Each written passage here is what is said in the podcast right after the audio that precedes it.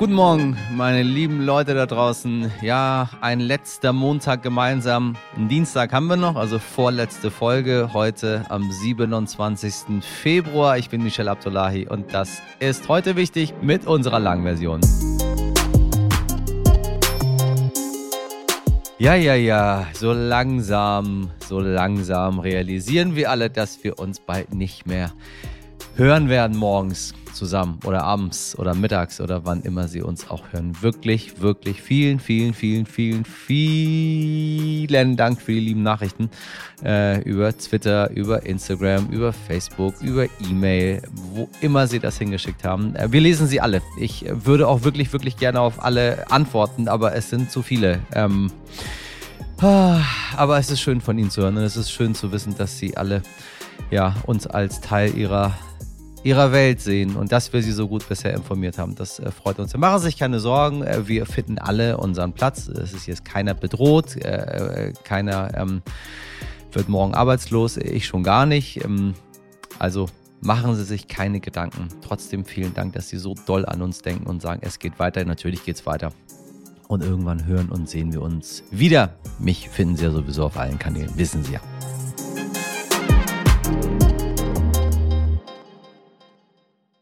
Gucken wir, was heute ist. Also, ähm, Sie wissen, ob Sternchen, ob Doppelpunkt, ob Querstrich äh, oder meine sehr verehrten Damen und Herren. Es gibt wohl wenig, liebe HörerInnen, das die Gesellschaft so streiten lässt wie das Gender. Sprache wandelt sich, das hat sie schon immer. Das finden nicht alle gut und einige finden diese Form des Wandels ganz besonders furchtbar. Andere wiederum meinen, wie kann man etwas so kategorisch ausschließen, nur weil man eben alle Menschen mit einbeziehen möchte. Wir wissen auf jeden Fall von Ihren unfassbar vielen Rückmeldungen, äh, nett als auch nicht nett, dass Gendern polarisiert. Zu kaum einem Thema bekommen wir so viel Feedback wie zu der bewussten Entscheidung, dass wir gendern, und zwar positiv wie negativ. Für dieses heutige Interview haben wir die Debatte vom Küchentisch zu uns in den Podcast geholt und lassen zwei professionelle DebattierInnen das Pro und Contra des Genderns diskutieren. Tove Hortmann und Tobias Barth vom Debattierclub Hamburg. Sie können sich auf ein spannendes Streitgespräch freuen. Das möchten wir Ihnen quasi so fast zum Schluss noch nochmal mitgeben. Ein paar Argumente an die Hand, je nachdem, wie sie es selber sehen. So, so haben wir es bisher immer gemacht. Wir geben Argumente und Sie entscheiden. Außerdem möchte ich an dieser Stelle etwas Wunderschönes mit Ihnen teilen. Ähm, wie anfangs schon gesagt, obwohl wir alle natürlich traurig sind, dass dieser Podcast morgen endet, ähm, macht uns die Sache glücklich, dass Sie uns so viele tolle Mails geschickt haben. Vor allem auch so kreative. Einige Ihrer E-Mails waren dabei so einzigartig und humorvoll, dass Sie in meiner Redaktion für den einen oder anderen Lacher gesorgt haben. Meine Hörerin hat zum Beispiel geschrieben, dass unser baldiges Ende in ihr Herzschmerz verursacht. Herzschmerz, der schlimmer ist als das Ende ihrer letzten Liebschaft. Mein Rat, da hilft äh, sehr viel Schokoladeneis oder Schnaps. Eine andere Hörerin hat uns erzählt, dass sie nun nachvollziehen kann, wie sich die Fangirls und Fanboys 1966, 66, oh Gott, auch, nee, 96 gefühlt haben müssen, als sich die Band Take That getrennt hat. Ja, das fasst es sehr gut zusammen. Wohl eigentlich fühle ich mich immer ein bisschen wie Robbie, ne? Ich bin der, der früher gegangen ist. So, also, und gleich zwei besonders kreative Hörer haben nach unserer KI-Folge vom letzten Donnerstag einfach mal ChatGPT gefragt, warum heute wichtig weitergeführt werden sollte. Und ich kann Ihnen etwas sagen. Die schlaue Software hat einige sehr gute Gründe gefunden. Ja, die dann, wissen Sie ja, der Sender und die anderen nicht haben. Das ist uns aber scheißegal. Ein herzliches Dankeschön an Sie alle, liebe HörerInnen. Wir wissen das wirklich, wirklich, wirklich sehr zu schätzen. Auch unsere letzte Montagssendung bietet Ihnen einen Überblick über das letzte Wochenende und was diese Woche wirklich wichtig wird. Was wichtig war. Aufstand für den Frieden. Unter diesem Motto hat die linken Politikerin Sarah Wagenknecht und die Frauenrechtlerin Alice Schweitzer am Samstag zu einer Demo in Berlin aufgerufen. Laut Polizeiangaben sind rund 13.000 Menschen gekommen. Die Veranstalter sprechen von 50.000. Wagenknecht forderte in ihrer Rede erneut einen Stopp von Waffenlieferungen an die von Russland angegriffene Ukraine und mahnte Friedensverhandlungen an. Es gehe darum, das furchtbare Leid und das Sterben in der Ukraine zu beenden, sagte sie. Zugleich gehe es darum, Russland ein Verhandlungsangebot zu unterbreiten, statt einen endlosen Abnutzungskrieg mit immer neuen Waffen zu munitionisieren Munitionisieren. Frau Wagenknecht, warum sind diese Worte her? Das ist auch äh, Inhalt des Manifests, in dem hatten Sarah Wagenknecht, Alice Schwarzer und mehrere Dutzend anderer Prominenter geschrieben. Friedensverhandlungen müsse es gerade auch Solidarität mit der ukrainischen Bevölkerung geben. Es brauche Kompromisse auf beiden Seiten. Dafür hagelte es Kritik. Die Ukraine würde so ein Diktatfrieden aufgezwungen, hieß es. Bundeswirtschaftsminister Robert Habeck sprach von politischer Irreführung. Auch aus Wagenknechts eigener Partei kam Kritik nicht zuletzt, weil AfD-Politiker wie Bundeschef Tino Kropala das Manifest unterschrieben haben. Was ist denn da los, Wagenknecht? Meine Güte. Und dann noch Alice Schwarzer. Ich glaube, die soll ich mal ins U-Boot einladen. Nur Wagenknecht. Alice Schwarzer, da würde ich eher sterben, als mich mit der zu unterhalten. Bei einem verheerenden Bootsunglück vor der Küste Süditaliens sind zahlreiche Migrantinnen ums Leben gekommen. Nach offiziellen Angaben wurden bislang 58 Todesopfer geborgen, mindestens 80 konnten gerettet werden. Einige der Überlebenden berichteten, dass etwa 250 Menschen an Bord des Bootes gewesen seien. Unter den Ertrunkenen waren nach Angaben der italienischen Nachrichtenagentur ANSA auch viele Frauen und Kinder. Die Geretteten wurden an Land zunächst versorgt und später zum Teil in Krankenhäuser gebracht. Mitglieder der italienischen Regierung zeigten sich betroffen. Ministerpräsidentin Meloni äußerte ihre Trauer über die vielen Opfer, für deren Tod Schleuser verantwortlich seien. Innenminister Matteo Piantedosi sagte, es sei unabdingbar, die Überfahrten über das Meer zu stoppen. Papst Franziskus reagierte mit Bestürzung auf den Tod der Migrantin. Rund drei Wochen nach dem Erdbeben in der Türkei und Syrien haben erstmals zwei Flugzeuge als Teil einer humanitären Luftbrücke für Syrien Hilfsgüter in die Hauptstadt Damaskus gebracht. Sie lieferten unter anderem winterfeste Zelte, Ausrüstung für Unterkünfte und Heizgeräte, wie die EU-Kommission mitteilte. Insgesamt werden über diese Luftbrücke 420 Tonnen Hilfsgüter geliefert. Zusätzlich hätten Deutschland und 14 weitere europäische Länder Hilfe angeboten, nachdem Syrien den EU-Katastrophenschutzmechanismus aktiviert hatte. Fünf medizinische Teams aus Albanien, Belgien, Frankreich, Italien und Spanien Spanien, seien weiter vor Ort und hätten bereits mehr als 4000 Menschen behandelt. Mitte März ist eine internationale Geberkonferenz für die Opfer der Erdbebenkatastrophe mit mehr als 50.000 Toten geplant. Die Europäische Union hat 5,7 Millionen Euro für humanitäre Hilfe zur Unterstützung der in der Türkei betroffenen Menschen bereitgestellt. Was wichtig wird. Ab heute bis Samstag tagt der UN-Menschenrechtsrat in Genf. Bei der Auftaktsitzung wird unter anderem auch Außenministerin Baerbock sprechen. Thematisch geht es um die Lage in der Ukraine, im Iran und Afghanistan. Der Rat beschäftigt sich mit der Missachtung der Menschenrechte in aller Welt. Am Dienstag wird das finnische Parlament voraussichtlich über die NATO-Gesetzgebung abstimmen. Am Freitag empfängt US-Präsident Joe Biden Bundeskanzler Olaf Scholz im Weißen Haus und die Klimaschutzbewegung Fridays for Future ruft zu neuen weltweiten Klimaprotesten auf. Liebe Leute da draußen, liebe HörerInnen, meine Damen und Herren, äh, Brüder und Schwester im Geiste, wie auch nicht. Tagtäglich freuen wir uns über Ihre Mails, Ihr ausführliches Feedback und Ihre konstruktive Kritik, wofür wir übrigens immer mal wieder kritisiert werden ist eine Entscheidung, die wir von Anfang an getroffen haben. Wir gendern. Ich spreche im Plural nicht mehr von Ärzten, sondern von Ärztinnen. Wenn wir sie ansprechen, dann sage ich manchmal, liebe Hörerinnen und Hörer, nie aber nur, liebe Hörer. Denn wir möchten alle einschließen. Das ist eine bewusste Entscheidung gewesen, zu der wir nach wie vor stehen und an die ich mich ehrlich gesagt ziemlich gewöhnt habe und sie mittlerweile im Sprachgebrauch ziemlich gut finde. Auch wenn einige aus meiner Redaktion äh, die Kritik akzeptieren äh, oder genauso verstehen können, wenn manche Menschen deshalb sagen, nein, diesen Podcast möchte möchte dann nicht hören. Ich kann das überhaupt nicht verstehen. Für mich sind diese Leute wirklich, also ich kann das gar nicht sagen. Wenn Leute sagen, nee, wenn du sagst, anstatt liebe Hörer, liebe HörerInnen, dann äh, kann ich das nicht hören, weil ähm, dann wäre ich wahnsinnig. Tut mir leid. Ich kann das nicht nachvollziehen und ich möchte das auch nicht akzeptieren. Und ich bin froh, dass diese Menschen uns nicht hören, weil diese Menschen brauche ich nicht. Also, zurück zur Debatte.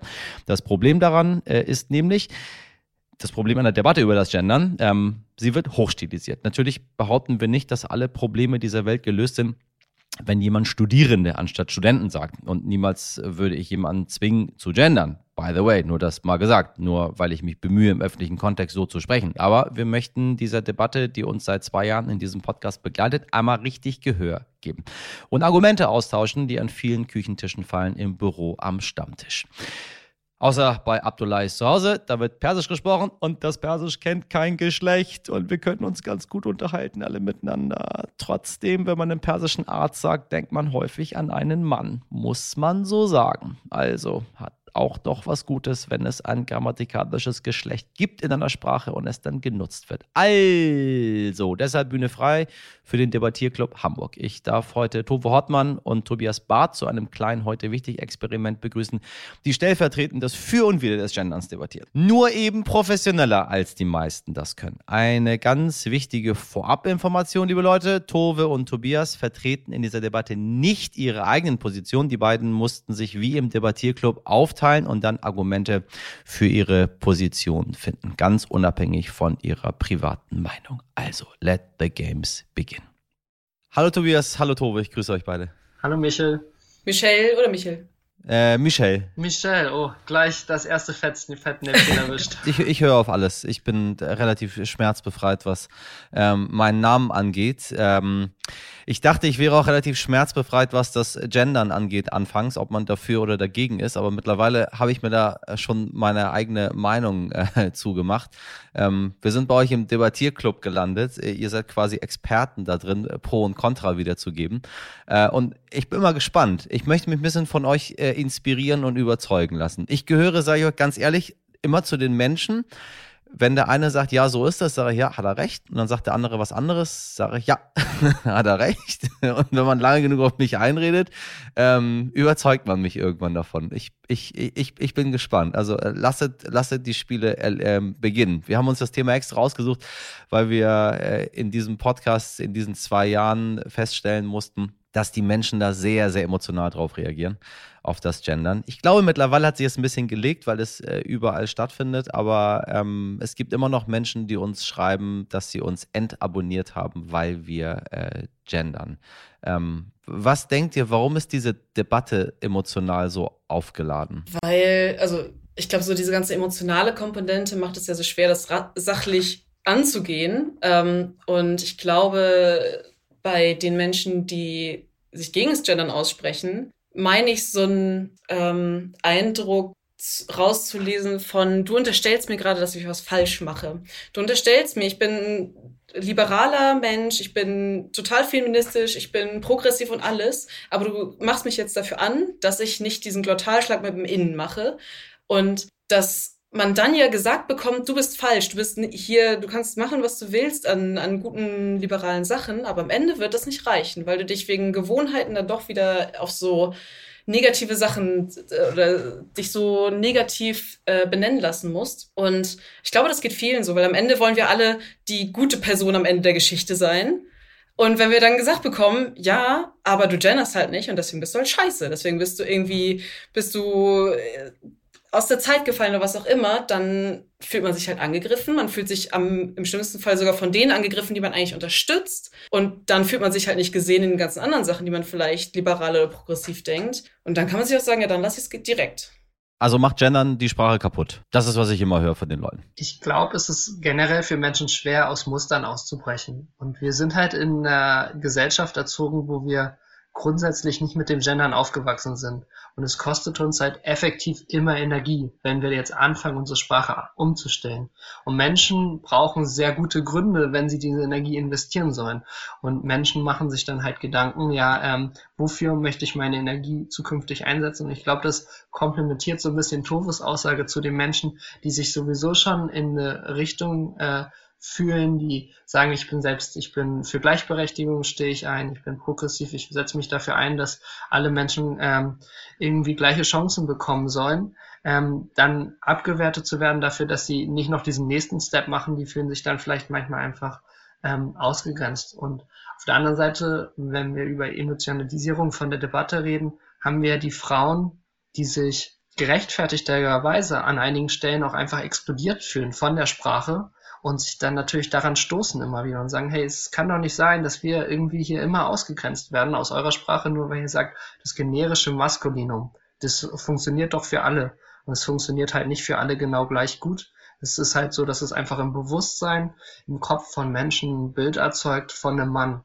Wenn wir über den Arzt reden, denken wir eher an einen Mann. Das konnten irgendwie viele Studien schon immer wieder nachweisen, dass äh, der Arzt dann ein Mann ist, aber es gibt dann wiederum Sachen, Wörter in der Sprache, in der deutschen Sprache, wie die Hausfrau oder die Krankenschwester, die sind halt feminin konnotiert und ähm, die sind ja wegweisend dafür, wie wir uns selber entwickeln.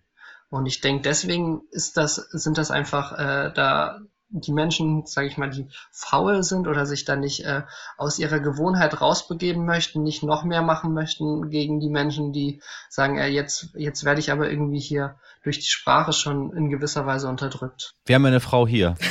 ja, wahrscheinlich die beste Ansprechpartnerin. Ich bin ohne das Gefühl aufgewachsen, irgendwas nicht zu können, nur weil ein bestimmtes Label dran steht. Und das hat nicht unbedingt was mit der Sprache zu tun, sondern halt mit den Vorbildern, die man hat. Und wenn man die richtigen Vorbilder hat und wenn man die richtigen Rollenvorstellungen und Werte hat, dann macht, glaube ich, jetzt irgendwie ein Innen oder irgendwie ein, ein, eine gegenderte Sprache den Call auch nicht mehr fett. Andersrum wahrscheinlich genauso, wenn man in einer äh, ungleichen Gesellschaft ist und da einfach ein Gender-Label drauf klappt, dann wird die Ungleichheit ja auch nicht direkt äh, wegfallen. Und ähm, aber wegen dieser emotionalen Komponente, weil du ja vorhin meintest, macht Gender die Sprache kaputt ich, also Sprache ist ja total wandelbar. Wir haben uns daran gewöhnt, wir sagen jetzt Smartphone statt Telefon. Wir haben uns daran gewöhnt, dass wir Laptops haben. So, so Sprache ist ja immer im Wandel. Aber ich glaube, das, was kaputt geht, ist dieses Gefühl, verstanden und gesehen zu werden oder beziehungsweise missverstanden und missinterpretiert zu werden, wenn man eine Sache nicht diskriminierend meint und das dann unterstellt bekommt. Andersrum aber genauso, wenn man sich gerne inkludiert fühlen will, aber das halt nicht sprachlich erreicht, dann ist es, glaube ich, nicht die faktische Änderung an der Sprache, sondern diese emotionale Komponente, dass da beiden Seiten irgendwie das Vergessen und der böse Wille unterstellt wird. Tobias? Also Tova hat das, finde ich, ganz schön eingeleitet, dass Sprache irgendwie fluid ist. Sprache wandelt sich ständig. Und ich glaube, deswegen ist das Gendern auch grundsätzlich eine gute Entwicklung, die aber natürlich getrieben werden muss äh, von den richtigen Stellen. Also ich glaube, es ist total wichtig, dass Leute wie ihr, dass ihr gendert und ich glaube, dadurch wird es dann nämlich in normalen Sprachgebrauch auch zukünftig einfach eingebaut werden. Es gibt ja auch unterschiedlichste Formen von den Gendern. Also ähm, wir können ja entweder anfangen, jetzt Professorinnen und Professoren zu sagen, oder wir können so eine Substantivierung machen, so Studentenschaft, Studierende. Ähm, ich glaube, das, das hat vielleicht auch noch einen gewissen Einfluss darauf, wie sehr das angenommen wird. Weil viele regen sich ja am Ende darüber auf, der Lesefluss wird blockiert. Ähm, man kann ja nicht mehr ordentlich schreiben. Und ich glaube, wenn wir die richtige Form wählen, ich finde diese Substantivierung, dass man praktisch was Neutrales draus macht und nicht mehr das äh, geschlechtlich zuordnet, das äh, kann auf jeden Fall dazu führen, dass es dann auch mehr Akzeptanz findet und dass wir uns nicht mehr so sehr dran stoßen. Tove, du stößt dich aber noch dran. Ja, weil ich mich auch immer frage, gewinnen wir dadurch Unterstützung für die, also ne, eigentlich, also das Gendern ist ja eher die Art, wie wir an den Symptomatiken der Ungleichheit rumdoktern. Also ne, die Ungleichheit ist irgendwie das große Ziel, was wir eigentlich angehen wollen. Ja. Und jetzt ist ja die Frage, verlieren wir dadurch die Unterstützung für dieses eigentliche Problem oder gewinnen wir sie dafür? Und ich kann mir schon vorstellen, dass wir jetzt, keine Ahnung, wie viele Minuten am Tag haben wir so für politische Bildung? Wahrscheinlich gucken wir irgendwie im Handy in der Bahn kurz Tagesschau oder sind da kurz nach dem Feierabend oder so da, haben so diese ganz begrenzte Aufmerksamkeit. Und wenn es dann immer eher um diese, diese inzwischen ja so aufgeheizte Gender-Thematik geht, dann verlieren wir diese Zeit und diese Ressourcen ja an anderer Stelle, weil wir eben busy life haben und wir sind ja auch irgendwie viel beschäftigt und haben halt nur eine begrenzte Aufmerksamkeitsspanne für viele Themen. Und wenn wir uns nicht um die Ungleichheit selber kümmern, sondern um das Gendern da häufig streiten, mit der emotionalen Kompetente, mit den emotionalen mhm. Ressourcen, die da reinführen, dann könnte uns das halt an anderer Stelle, wenn es eigentlich um die wirkliche Thematik geht, fehlen, weil wir da auch dann schon diese Barrikaden aufgebaut haben und einfach die schlichtweg die Zeit nicht haben. Das heißt, am Ende könnte es halt dazu führen, dass je mehr wir uns über Gendern als Sprache unterhalten, wir eigentlich uns Zeit abknapsen, um an, um an dem richtigen Problem äh, anzugehen. Plus, wenn wir halt da so eine Frontenbildung haben im Sinne von, ey, wenn ich dem sowieso nicht gerecht werden kann, dann versuche ich es gar nicht erst, dann verlieren wir vielleicht sogar noch mehr Unterstützung, als wir vielleicht hätten, wenn wir einen, also wenn quasi jeder sprechen kann, wie er will zum Beispiel. Also es kann ja jeder sprechen, wie er will, ne? Ähm, äh, wir verbieten das ja niemandem. Wir haben das ja nur quasi reingeworfen, dass wir das, ähm, dass wir das so machen. Ich finde es auch einfacher, als Professorin und Professorin zu sagen. Also ich mache ja jeden Tag das. Ähm, und dann wird mir aber vorgeworfen, ja, das geht gar nicht. Das macht die Sprache kaputt. Wo ich dachte so, hm, äh, jemand, der das professionell betreibt, der den ganzen Tag muss sagen, ehrlich gesagt, es ist ganz geil für die Sprache. Aber auf, um auf dein Argument zurückzukommen, was ich ganz interessant finde, man beschäftigt sich den ganzen Tag eigentlich mit dem Gendern, anstatt die Ungleichheit ähm, wegzumachen. Es gibt ja aber wirklich zahlreiche wissenschaftliche Argumente, ähm, dass sich äh, mehr Frauen einfach auf Stellen bewerben, wenn gegendert wird. Äh, meine Redaktion ist ein sehr gutes Beispiel dafür. Was, was sagst du denn dazu dann? Dass man das abwägen muss. Ne? Also im, im besten Fall gewinnen wir also vielleicht gewinnen wir dadurch tatsächlich ein paar Bewerbungen auf die Stelle. Die Frage ist, ob sich das lohnt, dann eben an anderer Stelle da diese Frontenverhärtung zu bekommen, diese äh, vielleicht sogar Mehrheit gegen sich aufzuwenden. Also ich meine, dass die Mehrheit der Deutschen dagegen gendern ist. Ähm, und das rein rechnerisch müssen das auch Frauen sein, die in dieser Gruppe drin sind. Und wenn man da die Mehrheit gegen dieses Thema stellt, weil man es mit dieser emotionalen Komponente so auflädt, dann frage ich mich, ob die Bewerbungen auf einige Stellen das aufwiegen, dass wir uns trotzdem voneinander weg entfernen. Das ist eine Abwägungsfrage und das ist natürlich auch eine, eine Vermutung. Aber Spaltung und Verhärtung der Fronten ist eine schwierige Sache zu überwinden und das ist ein Risiko, was wir dann halt eingehen. Auf der anderen Seite haben wir natürlich ähm, den Faktor, dass wenn wir darüber reden, wie wir es jetzt machen, wir auch immer wieder über Gleichberechtigung reden, wir immer wieder über Inklusion reden und über die Schwierigkeiten, die wir in unserer Gesellschaft haben. Und ich glaube, das ist dann praktisch eine Abwägung äh, zwischen der Meinung, die Tove hat und ähm, der meiner Position, dass ich nämlich behaupte, wenn wir immer wieder dieses Thema aufbringen, wenn wir immer wieder darüber reden, dass wir ein äh, Gender Gap haben, dass wir durch unsere Sprache nicht inkludieren, dann kommen wir auch immer wieder auf die Themen, warum inkludieren wir denn in der Gesellschaft insgesamt nicht? Ähm, was sind dann eigentlich unsere Rollenbilder? Woraus wird das vermittelt?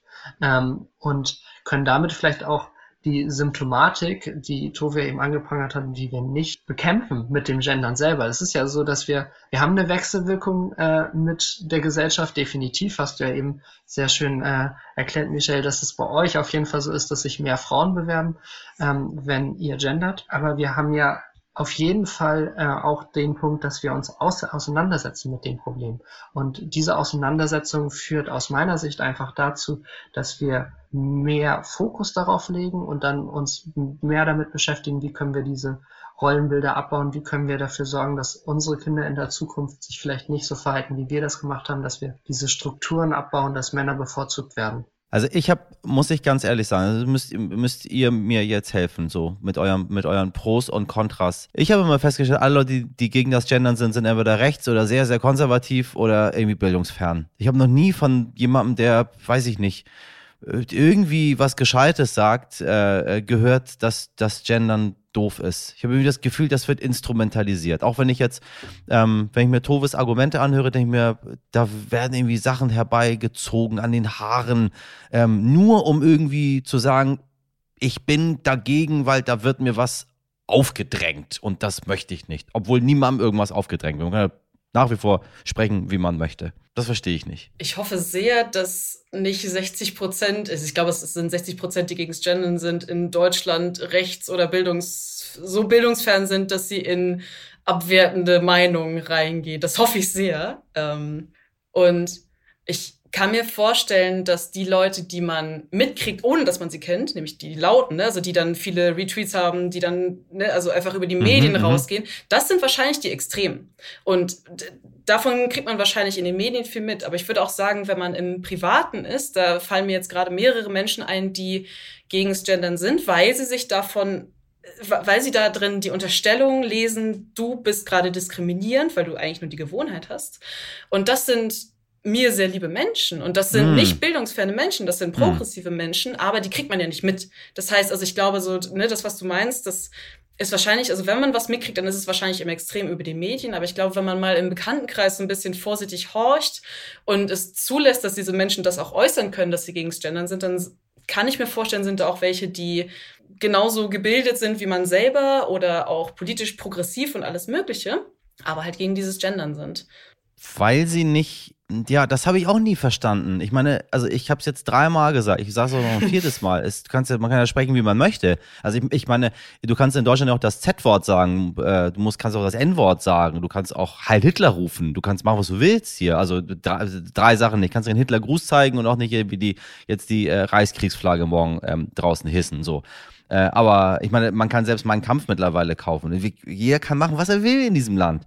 Und dann, äh, ich finde, wenn einem vorgeworfen wird, ähm, du bist irgendwie diskriminierend, ähm, dann ist da meistens auch ein bisschen was dran. Also wenn man mir vorwirft, ich sei diskriminierend, dann muss ich sagen, wenn ich ganz allein in meiner stillen Ecke sitze, denke ich mir, ja, erstmal habe ich richtig gebrüllt und gesagt, wer ich doch nicht. Und dann merke ich so, ah, doch, doch, doch. Ich höre es einfach dann nur nicht gerne. So. Und äh, so, ich meine, mit dem Gendern ging es mir genauso. Ich fand das auch doof. Und mittlerweile denke ich mir, also ja, es ist für mich normal geworden so und ich, ich fühle mich dadurch nicht mehr angegriffen. Ich, ich frage mich, warum Menschen sich durch Dinge angegriffen fühlen, obwohl es sie gar nicht angreift und sie dann irgendwie sagen, nee, egal was ist, ähm, ich bleibe bei diesem Standpunkt. Also ich habe, ich weiß, dass, dass ich A gesagt habe und ich weiß, dass ich nicht B sage, weil B falsch ist, aber ich bleibe trotzdem dabei. Ich weiß, dass es falsch ist, aber ich sage das trotzdem weiterhin, weil es ist mein Recht. Ich glaube, ähm, das hat vielleicht auch damit zu tun, dass diese Diskussion immer aufkommt und sich Menschen dann genötigt fühlen, in diese, in das Gendern zu verfallen zu müssen. Also dass praktisch ein Druck auf die ausgeübt wird mhm. aus der Gesellschaft. Weil wir jetzt darüber sprechen und sagen, alle, die äh, nicht gendernd sind, äh, eher aus sind dem rechten Milieu. Äh, fühlen sich schon wahrscheinlich die, äh, ich glaube, sind sogar fast 75 Prozent der Menschen, die Gendern nicht unbedingt befürworten, dann über den Kamm geschert. Ähm, und ähm, das, das führt natürlich auch zu einer Verhärtung dieser Fronten, wie Tove das beschrieben hat. Zumal das Schlendern ja auch eine, eine relativ partikulare Symptomatik von dem ganzen Ungleichheitsgewicht ist. Also ist, die Sprache ist ja da, es ist ja aus diesem patriarchischen entstanden, aus der patriarchischen Struktur ist diese Sprache so entstanden, dass wir ein generisches Maskulinum benutzen, weil es früher halt fast nur Richter gab oder fast nur Piloten und wenig Frauen diesen Job eingenommen haben. Ähm, und und das hatte ich versucht am Anfang einmal zu erwähnen, es ist halt einfach für Menschen immer schwierig, sich zu verändern. Ähm, also da ist einfach eine Hürde. Und wenn sie irgendwas verändern wollen, dann, dann kann, muss man sich halt überlegen, also welch, wofür wende ich jetzt Energie auf? Du meintest ja selbst, dass du am Anfang, Michel, ähm, Kraft erstmal gebraucht hast, Überwindung, dir das anzugewöhnen. Jetzt, wenn man einmal drin ist, ist es einfach, aber man muss halt erstmal diesen Schritt gehen. Und ich glaube, da sind viele einfach nicht bereit für den, äh, den, den Nutzen erkennen sie nicht groß genug an. Sag mal, müssen wir nicht zwei Sachen, jetzt wo ich euch beiden zuhöre, zwei Sachen unterscheiden? Ähm, ich habe früher, äh, bevor es das Gendern gab, in der Form, wie wir das heute nutzen, habe ich auch ähm, nicht liebe Freundinnen und Freunde gesagt, wenn ich mit Leuten privat gesprochen habe. Da habe ich Freunde gesagt. Ähm, aber wenn ich was aufgeschrieben habe, was für die Öffentlichkeit gedacht war, oder wenn, ich habe keine Ahnung, wenn es ein Aufsatz in der Schule war oder was auch immer, da habe ich mich bemüht, mich korrekt auszudrücken und nicht irgendwie in meiner normalen Umgangssprache. Und ich finde, das Gendern ist ja auch eine Debatte, da geht es um Gesetzestexte, da geht es um Formulare, da geht es ähm, um Bücher, äh, aber es geht ja nicht darum, äh, wie ich mich irgendwie mit meinem Bruder, mit meiner Schwester mich zu Hause unterhalte. Also viel. Äh, ich habe irgendwie das Gefühl, dass das so ein bisschen durcheinander gebracht wird. Ich, ich, ich erwarte nicht von jemandem, ähm, in meiner, wenn er jetzt mich in meinem Büro besucht oder mich irgendwie zu Hause besucht, dass er irgendwie gendert. Und dann sage ich auch nicht, du bist irgendwie doof oder du bist rechts oder du bist irgendwie dumm, äh, was auch immer. Aber wenn ich einen Journalisten sehe, der irgendwo sitzt und was schreibt, äh, und ich sage bewusst Journalist und nicht JournalistInnen, so, ich meine den, den Mann, ich meine so, so, so ein Jan Fleischhauer, der einfach immer, immer, immer dagegen sein muss, aus irgendwelchen, ich habe keine Ahnung, aus welchen, aus welchen armseligen Gründen. Ähm, dann finde ich das schon irgendwie relevant, ob jemand, der, der was für die Öffentlichkeit rausgibt, äh, gendert oder nicht gendert. Ich, ich habe einen Menschen, der schreibt immer noch äh, das mit SZ. Und Leute, die das mit SZ schreiben, sind für mich ganz, ganz, ganz bestimmte Leute, die einer ganz bestimmten Klientel angehören. Habe ich mittlerweile in meiner eigenen privaten Studie festgestellt. So, die weigern sich einfach. Und das schreiben wir jetzt seit 25 Jahren mit SS. So, aber die sagen, nee, ich bin, ich mach das irgendwie nicht mit. Das sind so die Friedrich Merze dieser Welt, so, um das vielleicht mal so zu sagen. Was, was, was, was entgegnet ihr beiden mir denn dann da? Also, wenn wir, wenn wir jetzt mal wirklich privates Gendern von, von aus in der Öffentlichkeit stattfindend ähm, äh, trennen. Das ist halt die Frage, ob man das kann. Am Ende ist eine Gesellschaft vor allen Dingen eine Sammlung hm. an Privatpersonen. Und wenn ich mir ich glaube, dass wenn man jetzt beispielsweise im Alltag sich nie dazu durchringt zu gendern, es dann viel, viel schwerer fällt, das im Berufsalltag einfach mal so zu machen. Und dann ist es im Berufsalltag auch der Unterschied, mache ich jetzt eine Pressemitteilung oder rede ich in der Kaffeeküche? Mache ich gerade, also spreche ich gerade mit einem Teamkollegen oder mit jemandem, der mir untergeben ist? Ähm, und das man das am Ende dann eben doch nicht so trennscharf machen kann, weil man, also Privates und Berufliches verpflichtet sich eh meistens. Und wenn wir im Privaten immer das eine machen, im Beruflichen immer das andere, dann bewegen wir uns sprachlich auch in einem Elfenbeinturm. Und das ist entweder nicht förderlich, weil dann hast du keine, keine Transfereffekte, oder es ist halt hinderlich, weil sich dann A und B nicht mehr verstehen. Und ich glaube tatsächlich, dass das, was man im Alltag tut, auch ganz häufig einfach aus der Gewohnheit heraus im Beruf stattfindet, weil man sich ja dann doch nicht ganz zu Hause lässt.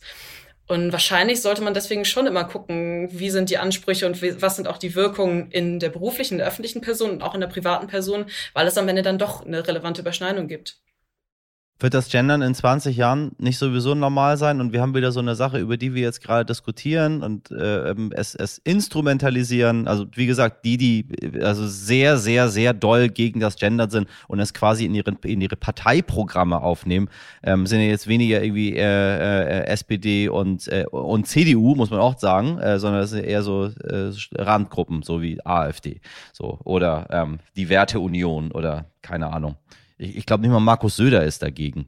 So, weiß, wobei weiß ich gar nicht. Ist, würde ich jetzt schon schwierig finden, wenn, wenn das so wäre.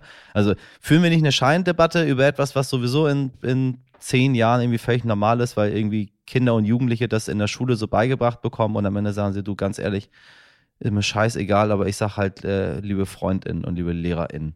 Und ich sag nicht irgendwie, liebe Lehrerinnen und Lehrer.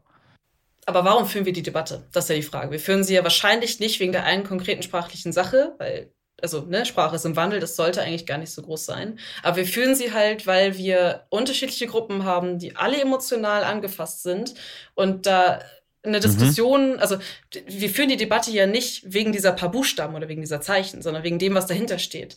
Und ich glaube, da sich darauf zu verlassen, dass sich gesellschaftliche Probleme unter der Oberfläche einfach von selber ergeben, riskant. So selbst wenn wir nicht mehr über das Gendern selber reden, kann es sein, dass wir über was anderes reden, dass wir dann irgendwie die gleichen Systematiken haben, die gleichen Probleme, die gleichen Fronten über ein anderes Thema.